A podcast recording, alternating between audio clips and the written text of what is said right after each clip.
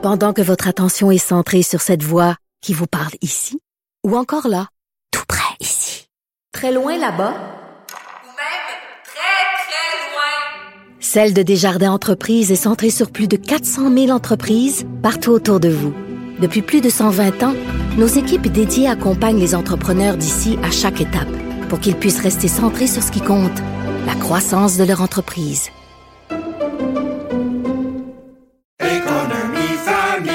Ici Ricardo. Et Émilie, marchand d'IGA. On a envie de vous inspirer à bien manger. À moins de 5 la portion. Suffit de repérer les produits valeurs sûres et de les cuisiner avec une de nos recettes. Les valeurs sûres, c'est bien pensé, hein? Bien sûr! Détails sur IGA.net.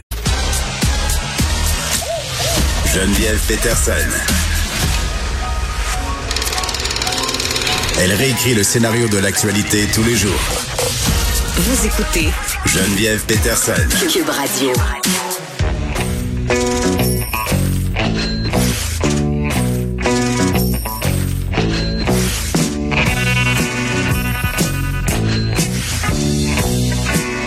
Bon. Les, les plus euh, nostalgiques auront reconnu la pièce éponyme de Pink Floyd, Money, Léa? Oui, absolument. J'ai décidé que c'était la trame sonore officielle du 500 pièces du gouvernement Legault. Je m'excuse d'avance, Antoine Tanguay, c'est une chanson en anglais. Ah, pas Antoine Tanguay, c'est un éditeur. Antoine Robitaille. Je fais toujours, je fais toujours ce lapsus-là. Et aux autres à l'ayatollah de la langue française, mais je trouvais que c'était la meilleure chanson euh, pour parler du 500 pièces, Léa. Qu'est-ce que tu veux? Parfait.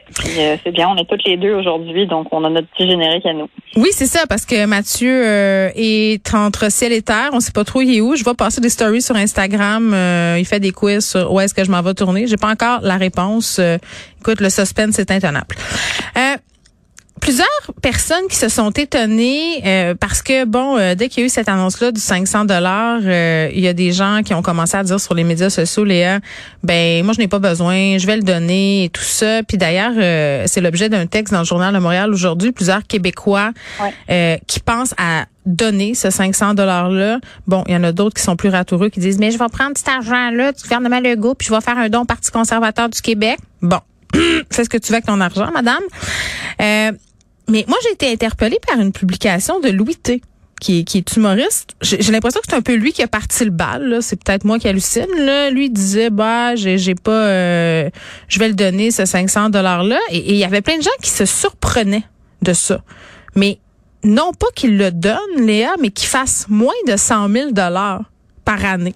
je sais pas, je trouvais qu'il y avait quelque chose là euh, de préoccupant, comme si tous les humoristes étaient des multimillionnaires. Ben, c'est surtout par les temps qui courent, là. Je veux dire, il y a plein de choses là-dedans. Il y a les préjugés des gens sur les artistes, mais il y a aussi le fait que, tu sais, c'est pour notre année d'imposition 2021. Euh, 2021 et 2020, ça a été des années affreuses pour les humoristes parce que, écoute, tout était fermé. Les salles de spectacle étaient littéralement fermées. Euh, on a eu un peu accès aux bars puis aux salles de spectacle l'année dernière, l'été dernier, mais sinon, euh, c'est sûr qu'il y a plein d'humoristes qui ont qui ont dû soit piocher dans leurs épargnes ou qui ont vu leurs revenus drastiquement chuter pour l'année 2021.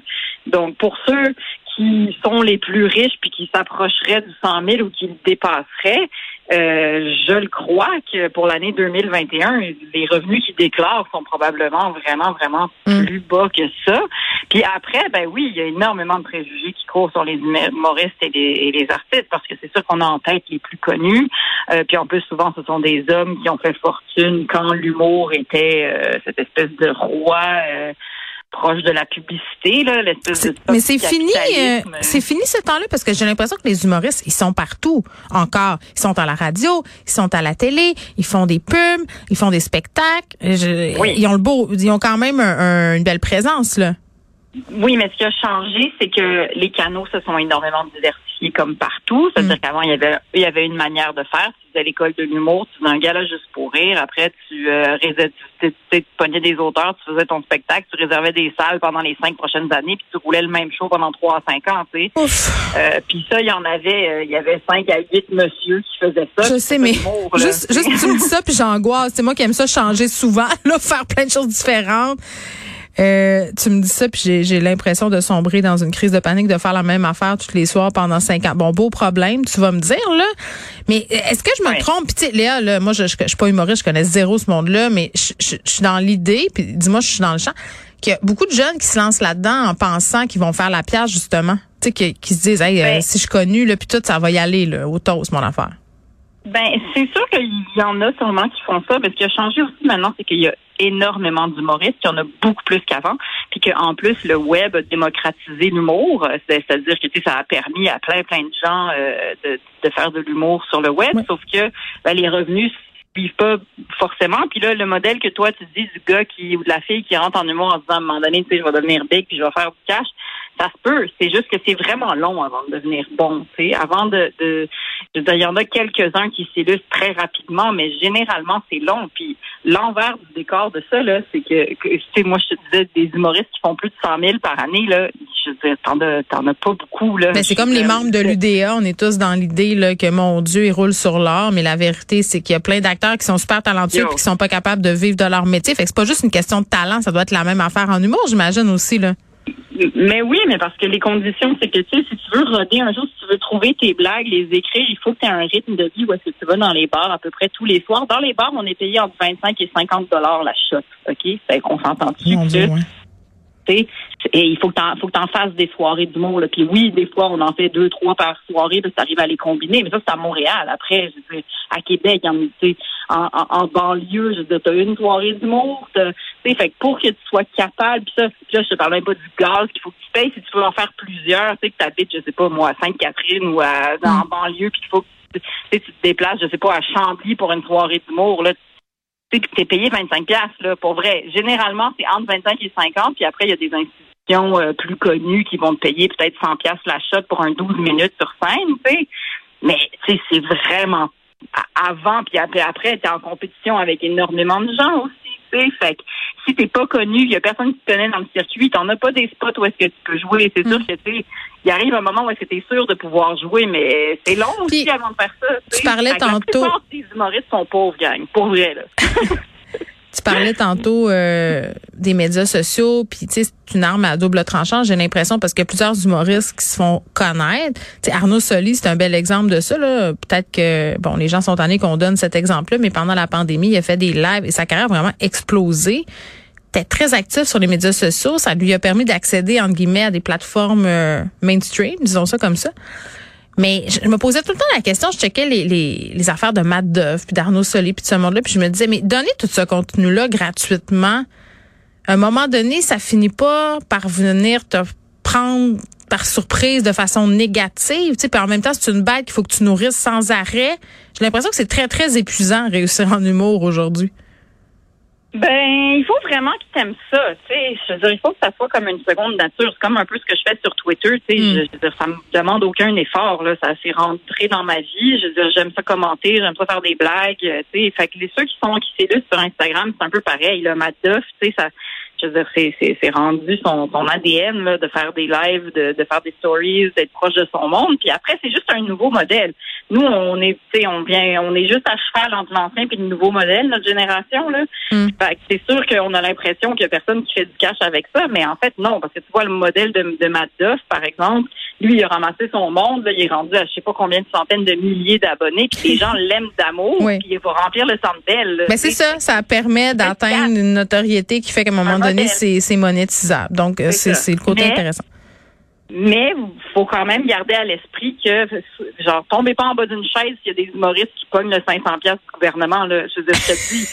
Oui. Il y en a huit qui sont au-dessus de 100 000. Bon, tu vois? Il y, a- il y en a, il y en a neuf qui sont millionnaires, là, mais comme. On a rétabli la la vérité, Léa. On a rétabli la vérité. Les sont pauvres, puis on n'est pas subventionnés, gang. Arrêtez de nous traiter de subventionnés, là. Vous vous trompez de métier. C'est rare aussi qu'on soit subventionné. Ah, c'est nous, ça, les journalistes qui sommes subventionnés par le gouvernement. Oui. Euh, oui. Est-ce que les hommes sont prêts à prendre la pilule, Léa? C'est tellement une bonne question, Geneviève. Je suis tellement contente. Moi aussi, je suis contente. Là, là, ils ont fait des tests sur les souris, ils leur ont donné des pilules. Là, finalement, les petites souris peuvent pas se reproduire, les monsieur souris peuvent pas se reproduire, puis ils n'ont pas d'effet secondaire. Puis c'est efficace à 99 Bon. Fait que là, premièrement, là, fait que là, ça, c'est à, ça, c'est à Washington là, qu'ils ont développé ça. Là, ils vont tout présenter ça euh, dans un. Oui, dans Vincent, il nous a tout parlé de ça tantôt, Bon, là, la vitamina puis tout, là. Fait que tu sais, Bon. toi, tu peux en venir sont faits. Sont-tu prêts, Exact. les messieurs? Premièrement, il faut qu'on se le dise. C'est sûr que cette pilule-là pourrait avoir été développée au début du dernier siècle. OK? On s'entend là. C'est sûr et certain. OK? C'est pas, c'est pas une avancée de la science. Tout d'un coup, ils ont trouvé le produit, le produit magique, là. C'est sûr que ça aurait pu être fait. C'est juste que la science était excessivement patriarcale jusqu'à maintenant, puis que là, il y a, il y a des madames qui vont à lever leurs mains, puis des messieurs qui sont comme Ah oui, c'est vrai, on pourrait aussi peut-être développer des pilules pour les messieurs. Est-ce Oui. que est-ce qu'ils sont prêts? Et que j'ai hâte de voir? Parce que la vasectomie, déjà, tu sais, Mais non, mais attends, là, t'as peu, là. Oui. La vasectomie, Oui. ça implique une lame près du Zouiz, là. Exact. Fait que là, eux autres, ils capotent, là. C'est tout à fait freudien, ça, je comprends. Après ça, prendre une petite Exactement. pilule, ça, ça, ça invalide pas ton Ben, Zouiz. Ben, c'est là que ça va être intéressant Achille, tu dis oui? Ça invalide ton Zouiz, Hein? c'est ça? Achille, il- je sais pas, là, c'est pas clair. Dis-nous qu'est-ce qui se passe. Tu prendrais-tu ça, toi, la pilule pour homme, Achille? Il dit oui, mais le slip chauffant. Je comprends pas qu'est-ce qu'il dit. Il vient d'ailleurs. Bon. hein? Ouais. Mais il vient d'ailleurs, il vient d'un pays où on dit slip, faut pas l'écouter. C'est ça. Euh, et puis, mais, euh, mais, mais c'est là que ça va devenir intéressant parce que la vasectomie, je comprends, vous avez pris peur du couteau ou du laser, vous voulez pas qu'on touche à vos, à vos Oui. testicules, je comprends. Oui. Mais là, est-ce que métaphoriquement, en fait, c'est que les hommes ne veulent pas prendre le poids de la contraception? Ça, c'est un autre sujet. Alors, Mais je pense est-ce que, la petite pilule, c'est c'est moins pire dans leur tête que la- que pour certains hommes que le condom. Ben, j'imagine, mais en même temps, ça a été tellement associé à la femme qu'on dirait que ça. Ah ah ouais, dans ce sens-là, je comprends ce que tu veux dire. C'est comme, euh, ça serait pas viril de prendre la pilule. Ça serait pas viril que tout d'un coup, Mm. la contraception, la- le, le potentiel, ça les coupe dans leur élan de pissenlit qui veut répandre sa semence. Oh mon Dieu. Mais c'est pas d'une pilule qu'ils ont besoin, c'est d'une thérapie. mais je le sais, mais mais je, je serais curieuse. Et là, je ne parle, je veux évidemment pas généraliser. C'est sûr qu'il y a des gars qui sont comme, ben oui, of course, donne-moi la pilule. Mhm. Genre, il y en aura plein. Il y en aura plein, OK? Mais il va aussi, je, je serais vraiment curieuse de savoir qu'est-ce que ça leur fait dans leur fond, là. Que, tu sais, parce que, Oui. non, Oui, oui. parce que, tu sais, qui se mettent à changer des couches, qui se mettent à, tu sais, il y en a beaucoup des, des gars, là, que, ils, ils- je veux dire, ils ont associé ça à la féminité. Puis là, il y a un progrès qui a été fait, puis Dieu sait que les papas sont rendus impliqués, puis que je les aime. Mais il y a toute une génération qui était comme, mais me semble, je changerais pas une couche. Fait que je suis sûre qu'il y en a une couple qui vont faire, me semble que je prendrais Mm. pas la Ben, c'est les mêmes qui sont choqués euh, de voir une femme allaiter au centre Eaton. Merci, Léa. Merci, bye Jen. Bye bye.